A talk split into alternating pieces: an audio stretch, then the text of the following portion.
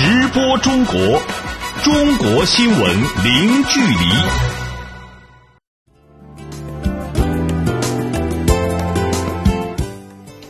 这里是直播中国节目，听众朋友你好，我是张俊。你好，我是王悦。今天节目的主要内容是：中国全国政协年度例会召开，工作报告专章阐述推进民主监督。二零一六年中国农村电商销售额接近九千亿元。中国将以交通支撑引领经济社会发展，不搞大水漫灌式的强刺激。北京出台缓解交通拥堵新计划，进一步优化城市交通管理。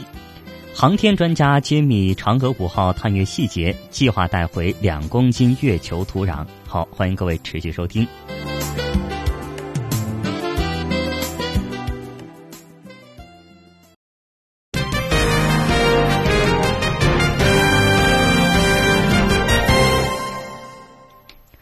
作为中国协商民主的重要渠道和专门协商机构，中国人民政治协商会议在国家政治生活中发挥着政治协商、民主监督、参政议政的作用。三号，全国政协十二届五次会议在北京召开，全国政协主席俞正声在开幕。在开幕会上所做的报告中强调，政协民主监督是中国社会主义监督体系的重要组成部分，是社会主义协商民主的重要实践形式。人民政协要扎实推进民主监督、善监督、真监督。以下我们来听本台记者翟磊发回的详细报道。现在我宣布，中国人民政治协商会议第十二届全国委员会第五次会议开幕。下午三点，本届政协全国委员会最后一次年度大会开幕，习近平等党和国家领导人出席会议。全国政协主席俞正声作常委会工作报告。在接下来的十天时间里，两千一百多名来自中国各党派团体、各族各界的全国政协委员，将集中对事关中国改革和发展的重要方针政策议政建言。今年是中国实施“十三五”规划的重要一年，推进供给侧结构性改革的深化之年。中国共产党将召开第十九次全国代表大会。俞正声在报告中提出，全国政协将把围绕“十三五”规划实施建言献策作为工作主线，紧紧围绕促进经济平稳健康发展协商议政。他说：“适应把握引领经济发展新常态，召开深化供给侧结构性改革。”促进经济平稳健康发展专题议政性常委会议和构建亲清新型政商关系、促进民营经济健康发展专题协商会，就振兴实体经济、实现转型升级、推进农业供给侧结构性改革、完善房地产调控机制。加强电子商务监管，改革科技评价体系，粮食流通问题等，调查研究，建言献策。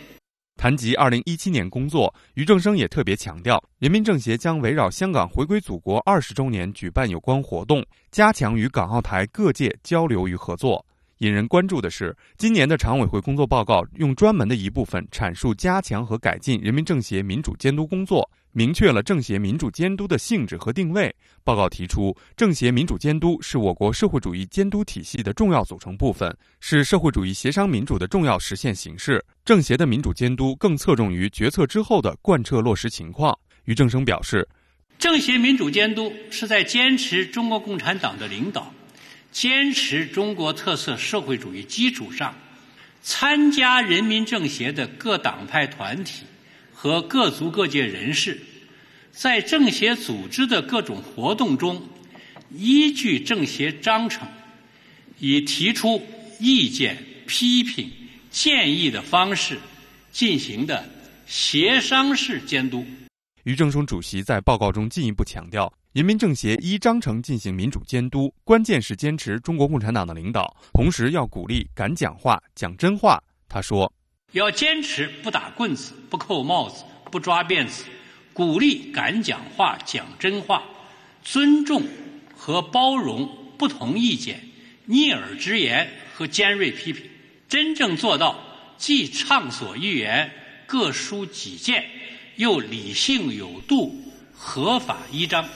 俞正声强调，政协的民主监督对任何违背四项基本原则的言行，都必须坚决反对，确保政协民主监督的正确政治方向。新的一年里，全国政协要聚焦党和国家中心工作，着力对党中央重大方针政策和重要决策部署的贯彻落实情况开展监督。记者翟磊，北京报道。好的，感谢记者翟磊的报道。二号下午，在全国政协十二届五次会议首场新闻发布会上，大会新闻发言人王国庆在回答中外记者提问时说：“当前中国经济总体缓中趋稳，稳中向好。在新的一年里，中国经济仍将是世界经济最强强劲的发动机。”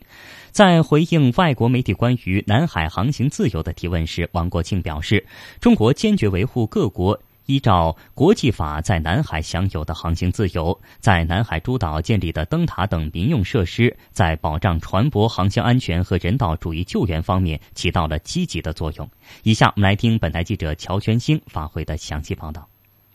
发布会上，中外记者共向大会发言人提出了十八个问题，其中有关中国经济发展的问题最多。王国庆用一份实实在在的成绩单回应了有关中国经济的悲观论。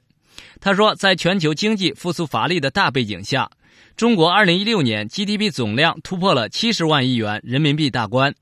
比上年增长了6.7%，增速又重返世界主要经济体之首。另外，作为世界第二大经济体，2016年中国的经济对世界经济增长的贡献率已经达到了33.2%。中国经济的稳步增长，为世界经济带来了更大的市场需求，带动了更多的投资。提供了更丰富的产品，也创造了更宝贵的合作契机。对于2017年中国经济走势，王国庆说：“当前啊，我国经济总体是缓中趋稳，稳中向好，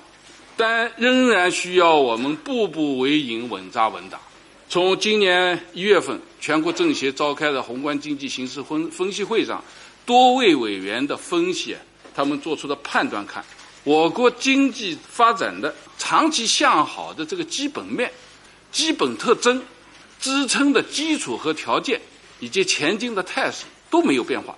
以供给侧结构性改革为主线的各项工作正在扎实的推进，改革的红利也在不断的释放。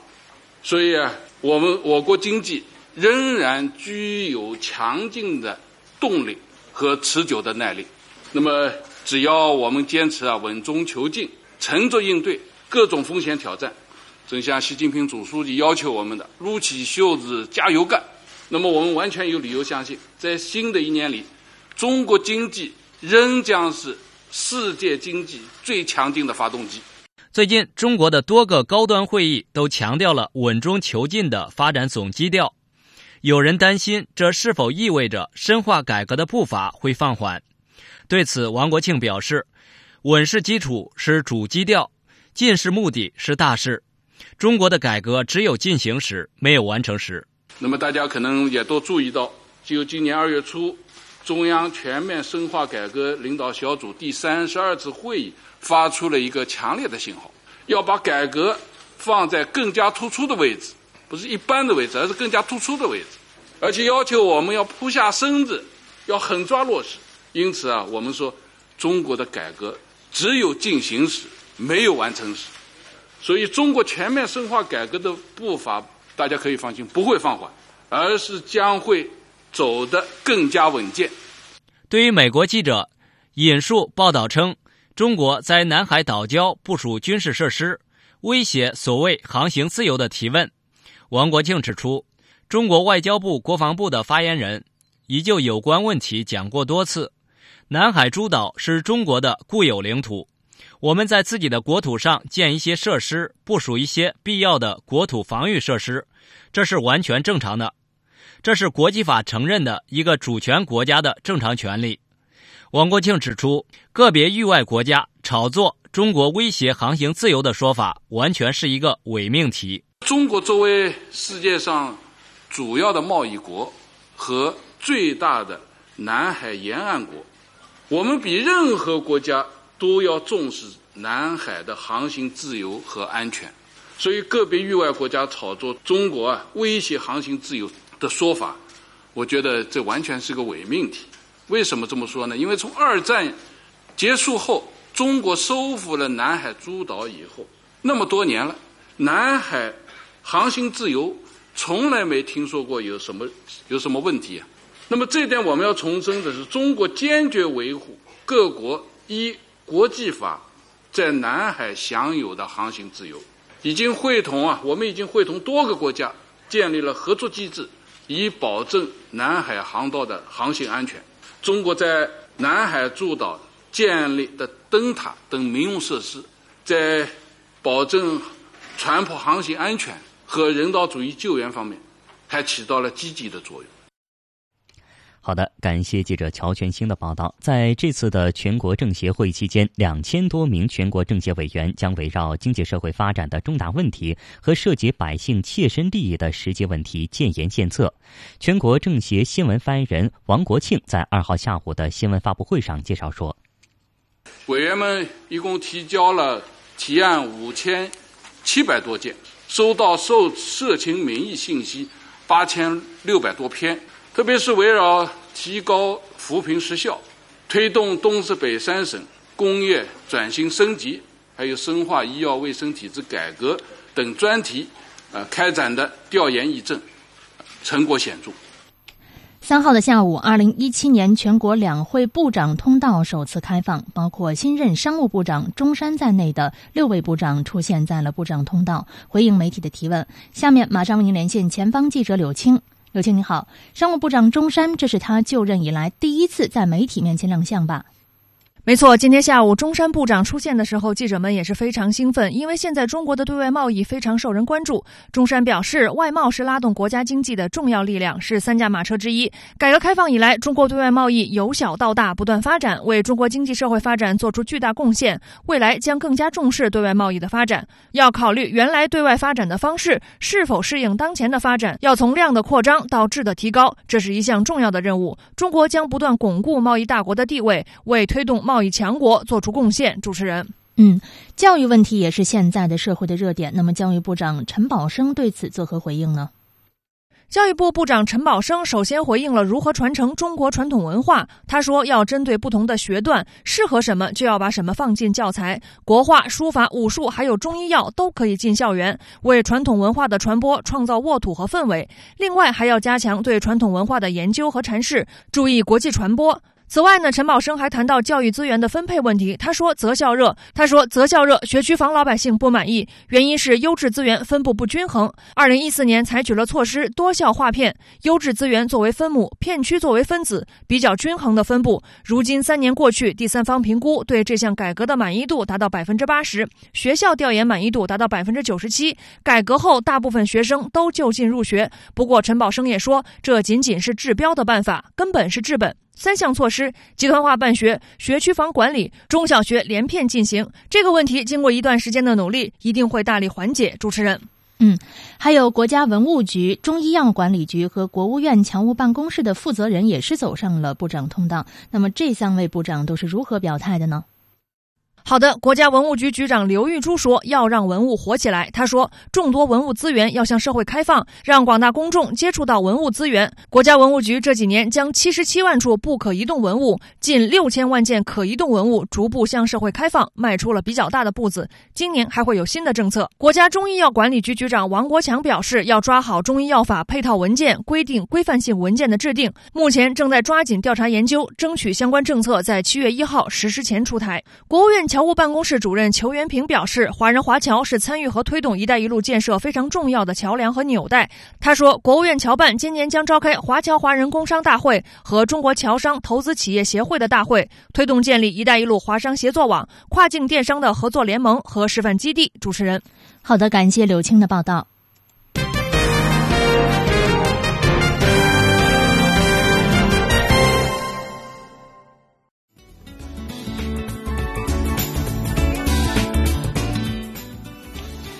朋友，接下来我们将关注以下的财经资讯。中国商务部称，意大利成为中国投资主要目的地国。二零一六年，中国农村电商销售额接近九千亿元。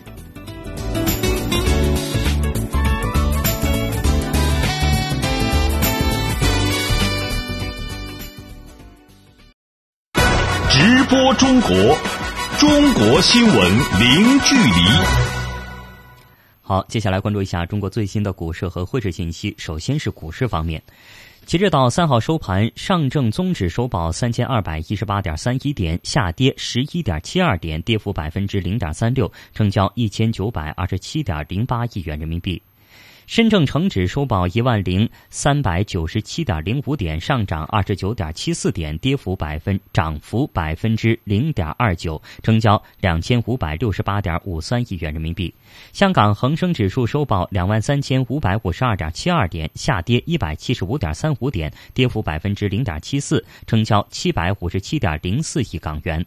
台湾加权平均指数收报九千六百四十八点二一点，下跌四十三点五九点，跌幅百分之零点四五，成交金额新台币八百四十点零八亿元。来看汇市方面，来自中国外汇交易中心的数据显示，三号银行间外汇市场人民币汇率中间价为一美元兑人民币六点八八九六元，一欧元兑人民币七点二三三四元，一百日元兑人民币六点零二五三元，一港元兑人民币零点八八七五八元。一英镑兑人民币八点四四六四元，一澳大利亚元兑人民币五点二一七三元，一新西兰元兑人民币四点八六四七元，一加拿大元兑人民币五点一四六四元。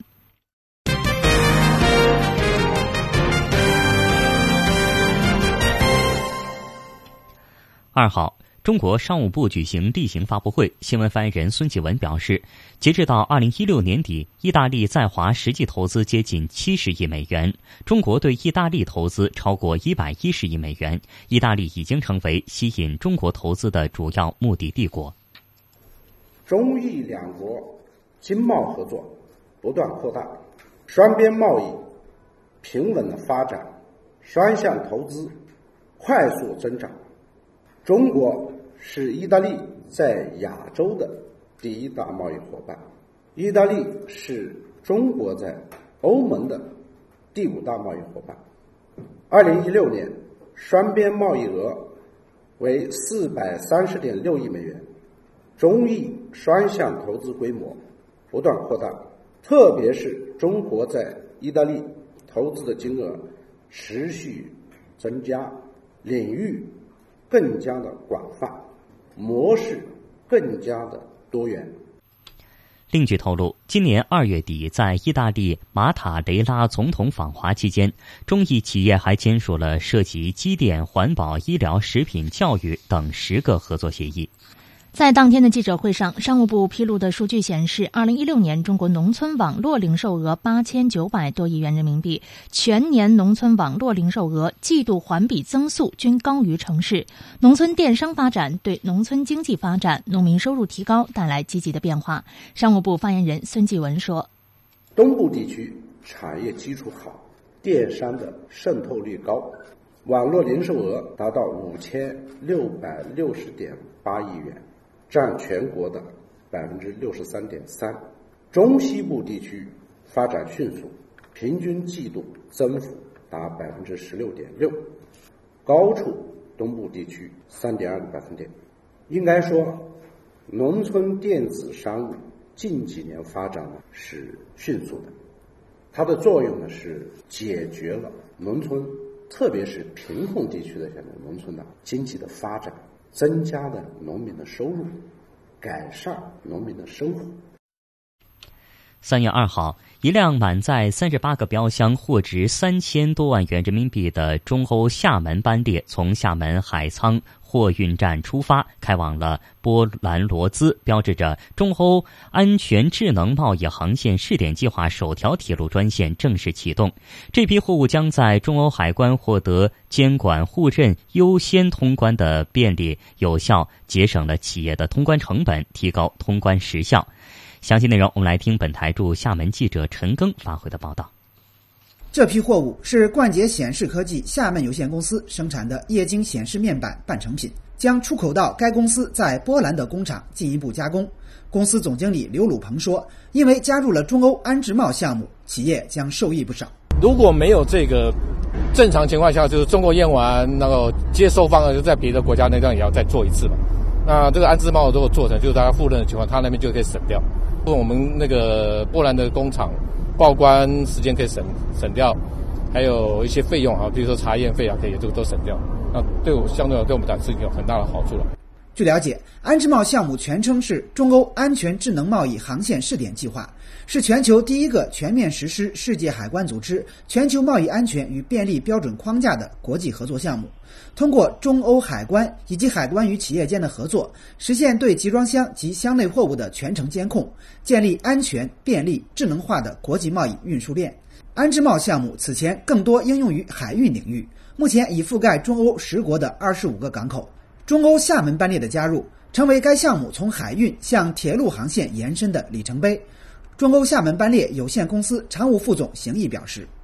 这条安置贸的线路开通以后呢，企业不单单在国内的通关呃呃效率会提升，那么在沿途的呃安全性，包括到达境外以后的通关效率也会大幅度的提升。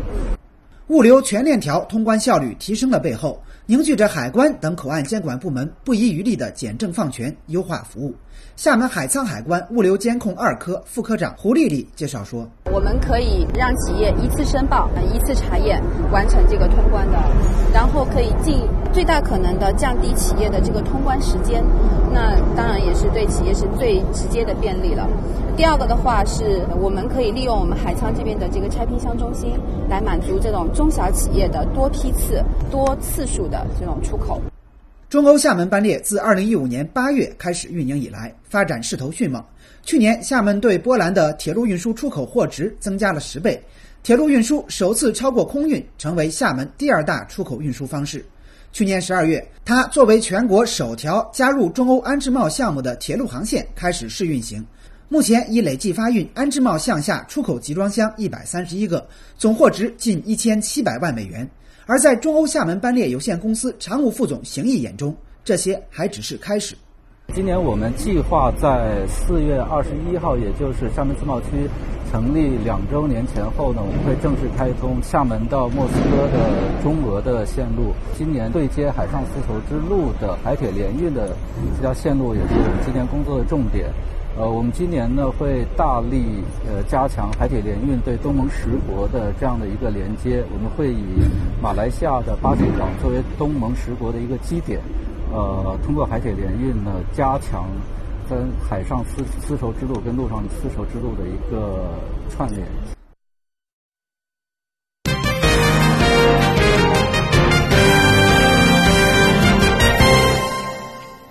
普华永道二号发布最新的一期全球 CEO 年度调研中国报告。报告发现了百分之三十三受访中国内地以及香港企业高管对其公司未来十二个月的收入增长前景非常的有信心。同时，“一带一路”倡议被认为是。企业业务增长战略的关键的组成部分，近六成受访中国企业高管认为，该倡议将会带来投资的机遇，特别是在基础建设领域。相比世界其他地区的企业高管，中国企业高管对未来十二个月的全球经济展望表现更为乐观。中国内地及香港的企业高管认为，北京、上海和香港对其公司未来十二个月增长前景是最为重要的城市。截止到二零一六年末，中国已经组建村镇银行一千五百一十九家，资产规模破万亿，达到一万两千三百七十七亿元。二号，中国银监会在北京召开新闻发布会。银监会农村金融部副主任马晓光介绍说，在所有的村镇银行中，中西部共组建九百八十家，占比达到六成以上。所有村镇银行的各项贷款余额为七千零二十一亿元，农户及小微企业贷款占九成以上，户均贷款四十一万元。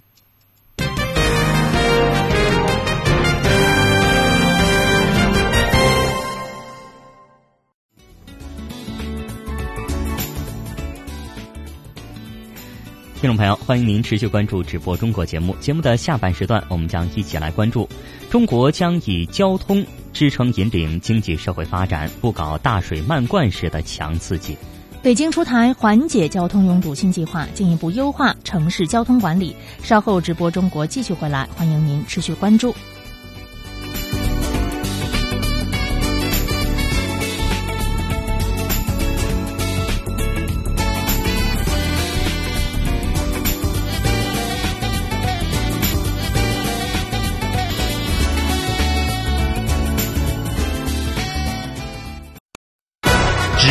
中国，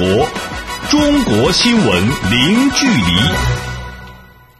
听众朋友，您现在正在收听到的是直播中国节目。节目的下半段时间，我们首先来关注今天的主要新闻。三号，全国政协十二届五次会议在北京召开。全国政协主席俞正声在开幕会上所做的报告中强调，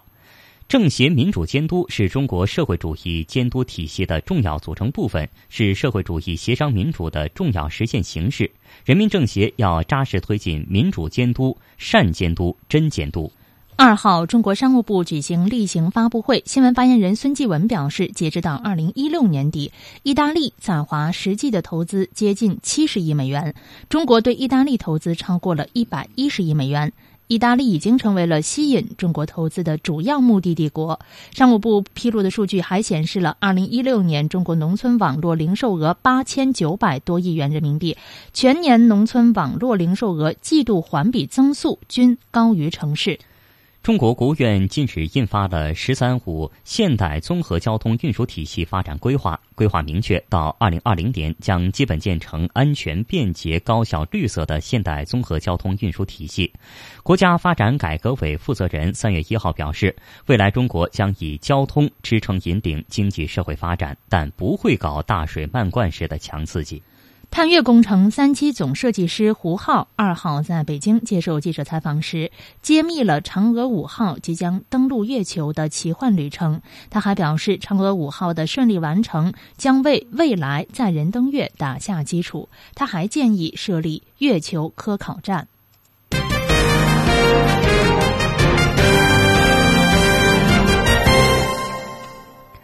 根据国家发展改革委负责人三月一号介绍，未来中国将以交通支撑引领经济社会发展，但是不会搞大水漫灌式的强刺激。相关内容，我们来听记者肖忠仁发回的详细报道。数据显示，目前中国的高铁、高速公路和城市轨道交通的运营里程，以及沿海港口万吨级以上的泊位数量，均位居世界第一。天然气管网加快发展，交通运输基础设施网络已经初步形成。不过，随着经济发展进入新常态，中国的生产力布局、产业结构、消费和流通格局都在加速变化调整。中国交通运输部综合规划司副司长张大为介绍说：“展望未来，当前的中国交通运输体系现状和发展。”需求之间仍然存在较大差距，铁路市场化、空域管理、油气管网的运营体制、交通投融资等方面改革仍然需要深化。从网络布局来讲的话，尽管说我们高速公路到去年年底的话，应该是突破了十三万公里，那么高铁已经突破了二点二万公里，从数量还是品质上都应该居于世界第一位，但是我们还存在了发展不平衡、不协调的问题。尤其是区域发展不协调的问题，面对着我们新一轮的改革开放，也就是我们现在的一带一路，让我们在国际通道方面也有很多问题。针对上述制约，中国国务院日前印发的规划明确，到二零二零年，中国要基本建成安全、便捷、高效、绿色的现代综合交通运输体系。而在这一目标之下，交通运输发展将会呈现出网络覆盖加密拓展、综合衔接一体高效、运输服务提质升级、智能技术广泛应用等特点。国家发展改革委基础产业司副司长郑建还表示，这份规划还把解决短板问题和加强薄弱环节作为了出发点和落脚点。我们是强调来发挥交通的基础支撑作用，以革命老区、民族地区、边疆地区、集中连片特困地区为重点，加强对外通道的建设。按照我们的规划呢，在未来的四年，还将新增营业里程1.6万公里，投资将近两万亿。国家发展改革委秘书长李普民当天还强调，未来中国的固定资产投资将会加大关键领域和薄弱环节的补短板工作力度，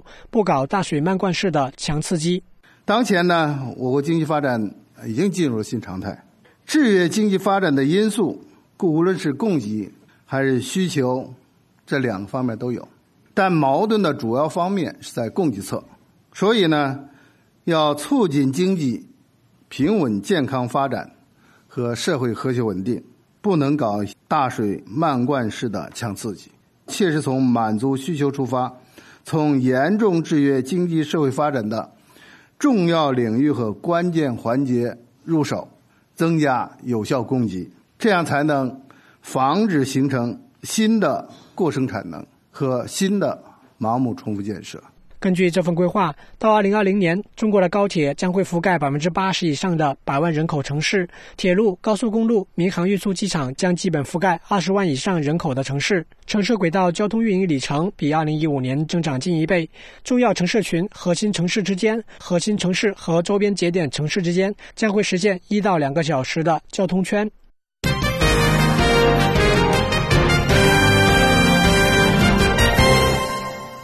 为了缓解日益严重的交通拥堵问题，北京市近日出台了《二零一七北京市缓解交通拥堵行动计划》，确定了今年缓解交通拥堵的各项措施和目标，包括加快交通基础设施建设、提高交通供给能力、优化城市交通管理等。详细情况，请听记者赵阳发回的报道。二零一七年，北京市确立了缓解交通拥堵工作的主要目标，包括轨道交通运营里程达到六百公里以上。绿色出行比例达到百分之七十二等等。北京市交通委新闻发言人荣军表示，二零一七年，北京市将继续加快交通基础设施建设，提高交通供给能力，同时在建呃这个五条高速，呃里程三百多公里。同时，我们还在轨道交通线路上同时在建设二十条线路，这个也是超过三百公里。这两个方面都是达到了历史上的这个最高的。呃，近几年来，随着我们轨道交通的快速发展，应该说这个乘坐轨道交通的比例也是在大幅上升。相同相相对应的，我们的地面公交的客运量反而是是平稳中略有下降。据介绍，北京市的主干道建设在全世界都属于一流，但支路不畅、断头路多，导致路网效率偏低。因此，在今年的工作中要重点补短板，要求城六区今年新开工建设四支路。不少于九十条，进一步的加密路网，打通断头路，畅通微循环，使我们的这个快速路主干道和次干道和支道形成一个相互配合的一个道路网络，叫补短板。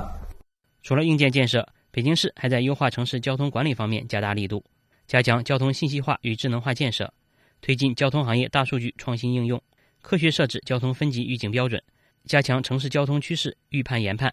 及时发布交通运行预报信息。对于广受关注的乱停车问题，交管部门表示，今年将继续从严管理。北京市公安局公安交通管理局副局长李少明表示：“一方面呢，是全面加强啊路面停车秩序的整治，在全市啊要逐年的这个推进停车秩序严管大街的这个建设。今年呢。”在去年一百五十条严管大街的基础上，今年增加到一百八十条。同时呢，还要分类制定这个管理的标准，完善各类的交通设施，特别是呢，加强啊违法监测设备这些物防技防设施的建设。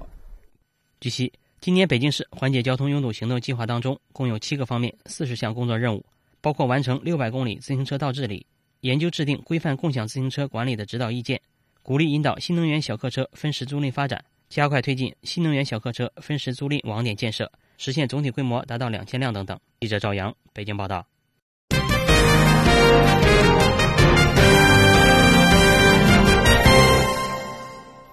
接下来，我们再来看科技方面的话题。二零一七年，中国航天最大的看点应属嫦娥五号月球探测器。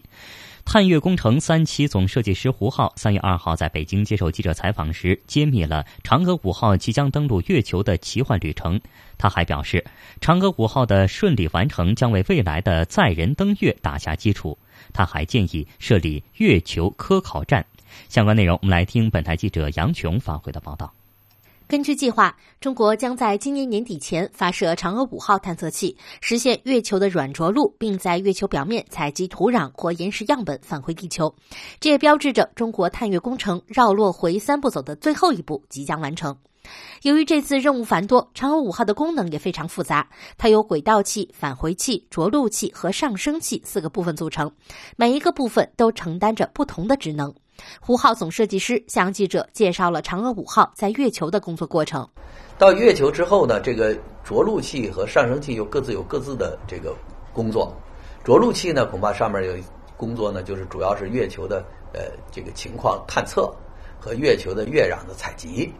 以及这个叫做将月壤转移到啊这个叫做我们的返回器当中。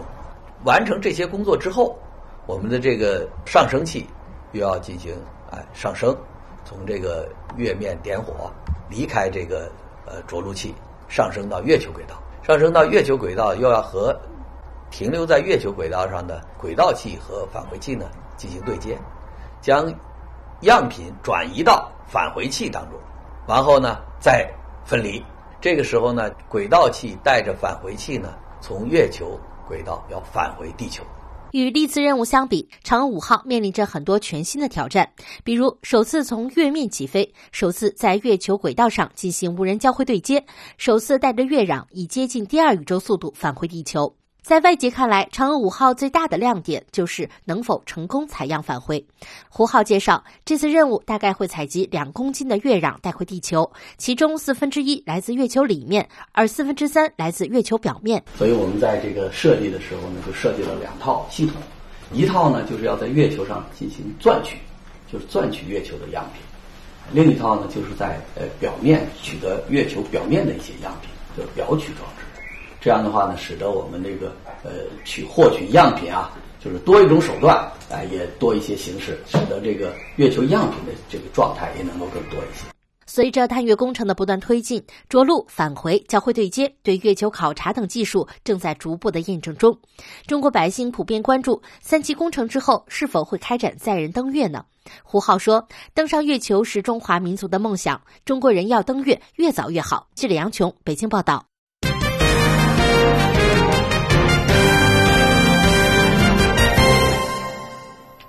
三月三号的七点五十三分，中国在酒泉卫星发射中心用开拓二号运载火箭成功将天鲲一号新技术试验卫星发射升空，卫星顺利进入预定轨道。天鲲一号新技术试验卫星是由中国航天科工集团公司独立自主研制的首颗卫星，主要目的是开展遥感、通信和小卫星平台技术验证试验。卫星的成功发射，拓展了中国小型。低轨通用卫星平台型谱，执行本次发射任务的开拓二号运载火箭是中国航天科工集团公司在商业航天领域规划的五大运载系统之一，具有运载效能高、机动发射能力强、任务响应速度快、发射保障要求低、环境适应性强、载荷拓展性好等特点，可满足多种类、多用途、多任务卫星发射需求。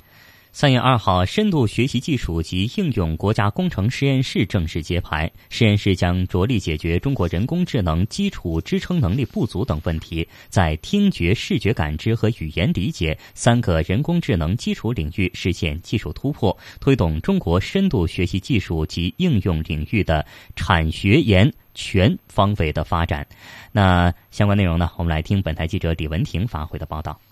深度学习技术及应用国家工程实验室经国家发改委批复，由中国互联网公司百度牵头筹建，清华大学、北京航空航天大学、中国信息通信研究院、中国电子技术标准化研究院等单位共建。实验室将聚焦听觉、视觉感知和语言理解三个人工智能基础领域的技术突破，是中国人工智能领域产学研用的首次结合。百度董事长兼首席执行官李彦宏介绍说：“啊，但实际呢，就是希望以国家的力量呢，去建立一个全世界最大的深度学习的计算平台，最大规模的计算平台，用最多的服务器，用最优秀的算法，给我们中国的开发者、啊创业者、啊学者，提供一个很好的研究啊深度学习啊各个方面的这种应用的。”这样的最好的这种啊硬件环境、软件环境啊，或者说是这个基础设施。据悉，该实验室将着重发力深度学习技术、计算机视觉感知技术、计算机听觉技术、生物特征识别技术、新型人机交互技术、标准化服务、深度学习知识产权等几大方向，从研究突破、产业合作、技术成果转让、人才培养等方面，提升中国人工智能领域整体竞争力。简单来说，未来无人驾驶汽车、人脸识别、人机对话、智能机器人等人工智能技术都可能在实验室中取得突破性进展。深度学习技术及应用国家工程实验室主任林元庆以人脸识别的应用场景为例，介绍说：“那我们现在今年的话，应该会在十一百个以上的景区，就就这四 A 跟五 A 的景区去落地这个人脸识别的闸机，哎，就是你你那个门禁系统，就你你你入园的时候，呃，现在大家都用票嘛。”呃，然后我们希望以后的话，你比如你就在网上买一个票，然后你告诉你长什么样，你给他提供一个人脸的照片，呃，然后后面的话，你你到了景区，你就直接我们就识别啊，你是某某人啊，我就让你进去了。因此这会是呃这个这个是就这个体验就会非常的方便，你就不要去排长队，特别是比如说呃十一的时候，或者是这些呃呃就旅游旺季的时候啊，你就不再需要去就每次去排非常长的队伍。二零一六年是人工智能全面爆发的一年，不仅在民生领域，未来与国家战略需求密切相关的航空、航天、航海等领域的互联网和智能化也值得关注。据清华大学计算机系副教授朱军介绍，当前中国各大互联网企业都在加紧对深度学习及人工智能技术的研发，抢占互联网未来发展的制高点。所以，其实现在国内和国外的这个应用的这个场景差别，其实没有没有很大的这个差别，就是现在。我们说人工智能，尤其在人工智能这个领域里边，它能解决的问题，就是现在解决比较好的，相当于这种这种感知的，比如说人脸识别、语音识别、图像识别，或者是或者一些其他的这种这种场景。对，这个 BAT 这几家企业，实际上它它都在做自己的这个人工智能这个这个实验室。那另外还有一些这个新的这种创业公司，你像像 Face 加加啊这这种这种公司，他们也是非常重视技术的。就像京东，它实际上也在做，也也有自己的这种人工智能的。战略，互联网其实给大家提供了更多的这种数据分享、数据收集，或者这种这种连接的这个这个这个平台。但是有了数据之后，你要给它产生价值的话，实际上就要做这个分析。实际上，人工智能想解决的就是这这一方面的问题。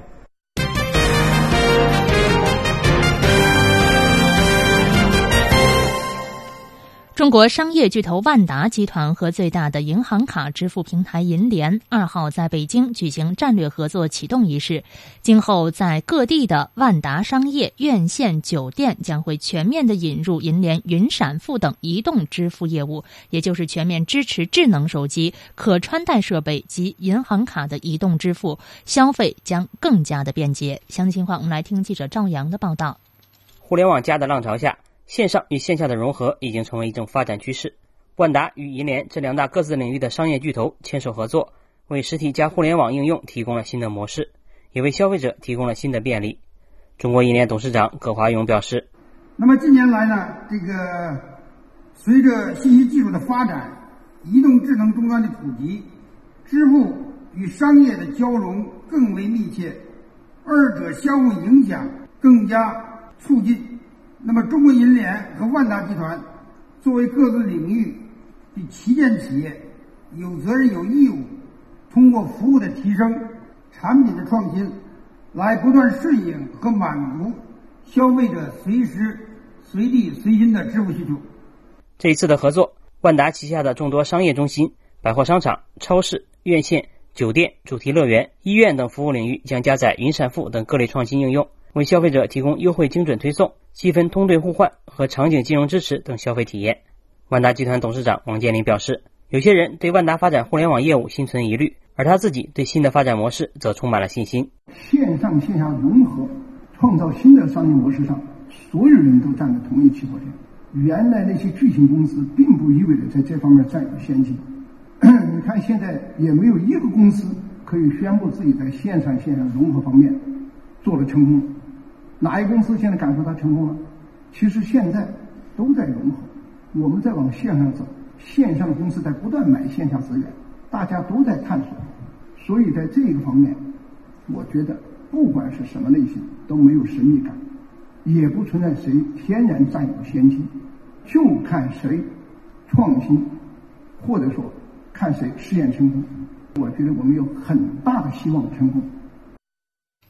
好的，感谢记者赵阳的报道。我们再来看，随着电子商务蓬勃发展，越来越多的日本企业选择通过网络将商品卖到中国，日企也开通中文网站，以拉近与中国消费者之间的距离。相关内容，来听本台驻日本记者李毅豪发回的报道。据日本经济新闻报道，全日空控股公司将在三月开设中文网站，通过与企业合作，提供从通关手续到商品运输的一揽子服务。网站已有约三百家日本企业加盟，包括日用品和化妆品在内的在线销售商品，预计将达到一千五百到两千种。商品的采购和配送将由全日空旗下负责国际物流的子公司负责，空运部分则由集团核心企业全日空航空公司承担。该网站计划今年六月推出相应的手机软件。亚马逊日本也将向希望在亚马逊中国网站上销售商品的日本企业提供帮助，未来还将为他们提供商品上线和介绍当地物流企业等服务。据日本经济产业省统计，将日本商品销售到中国跨境电商市场规模，二零一五年已经达到七千九百五十六亿日元，约合四百八十亿人民币，预计二零一九年将增至两万三千三百五十九亿日元。分析认为，日本企业主导的购物网站又想在电商激烈竞争的中国市场开拓市场。能否拿出高品质的特色服务将是关键。三月一号，在维也纳召开的欧洲华人旅游业联合总会年会上，一名业界人士告诉记者说，他们店内的员工当中至少是有三名中国导购，因为中国游客是其主要的消费群体。公司高层对此也是很重视，将吸引中国游客作为销售新战略来执行。参加会议的奥地利因斯布鲁克旅游局负责人伍培德说：“为了更好的服务中国游客，因斯布鲁克已经建立了一整套的中文服务体系，包括中文旅游向导手册、官网中文网页等，全面的介绍该城市的旅游资源。”欧洲华人旅游业联合总会轮值秘书长陈雷说：“近年来，中国游客赴欧洲旅游呈现了新的特点，越来越多的游客青睐深度游和自由行。欧洲华人旅游业界希望进一步的提高服务质量。”但给中国游客更好的旅游体验。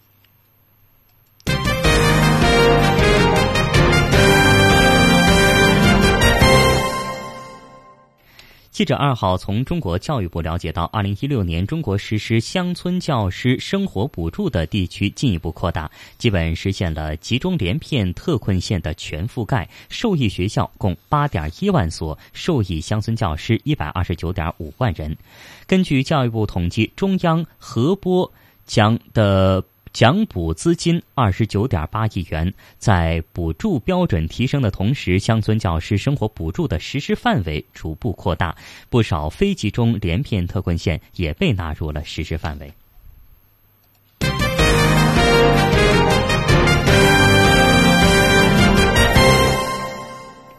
直播中国，接下来我们来关注海外华人的相关新闻。根据美国《世界日报》的报道，美国弗吉尼亚州费郡共和党委员会日前举行义工表彰大会，感谢两千多名的义工在过去一年的投入与贡献。过去的这场美国总统大选当中，全美各地涌现出了华人助选热潮，由华人草根组成的华裔助选团，从竞选最基层的电话拜票、扫街游说等做起。结合当地的共和党委员会的资源，在竞选摇摆州立下了汗马功劳。共和党弗吉尼亚州分部日前就曾向维州助选者颁发了集体表彰奖。嗯，那而在费郡呢，以 David 的陈、徐军等数十名的华人义工也是出力非常的多。他们的工作受到费郡共和党的认可，将最有价值义工奖颁给了 David 的陈。他是费郡九个选区中唯一获得此殊荣的华裔。他表示呢，此次义工奖是对所有华人义工及小区的认可，希望每一名华人都能够积极参与弗吉尼亚州的选举。他呼吁更多华人加入到正在逐渐升温的弗吉尼亚州州长选举当中，一起继续努力推动国家走向正轨。当天晚上，有一百五十多人出席义工答谢宴，现场不乏华裔面孔。有华人表示，这些表彰体现了共和党在联络各小区，尤其是亚裔小区方面正在做出新的努力，将对华人小区参与公共事务提供很好的途径。今年。将是弗吉尼亚州州长竞选的关键之年。作为摇摆州，两党也对弗吉尼亚州投入较多的人力财力，积极联络草根小区，为州长选战乃至二零二零年总统大选做好准备。我们再来关注，根据澳大利亚《星岛日报》的报道，悉尼东区一名华裔青年涉嫌用 3D 打印技术制造手枪，遭警察逮捕。三月二号，他在法庭上被指控企图通过互联网以一百。万澳元卖掉其中的一把手枪。警方接到民众的举报之后，上月初开始着手对二十七岁的华裔青年孙思成进行了调查，对他在威弗里区一个住宅单位进行搜索。警员在住宅单位内发现了四把仿制手枪，包括三把用 3D 打印制造的仿真奥地利格洛克手枪、一把仿德国西格250手枪，以及两把气手枪，还有电脑设备和两台 3D 打印机。该青年在家中遭到逮捕，并且被指控多项与用 3D 打印制造枪械的罪名。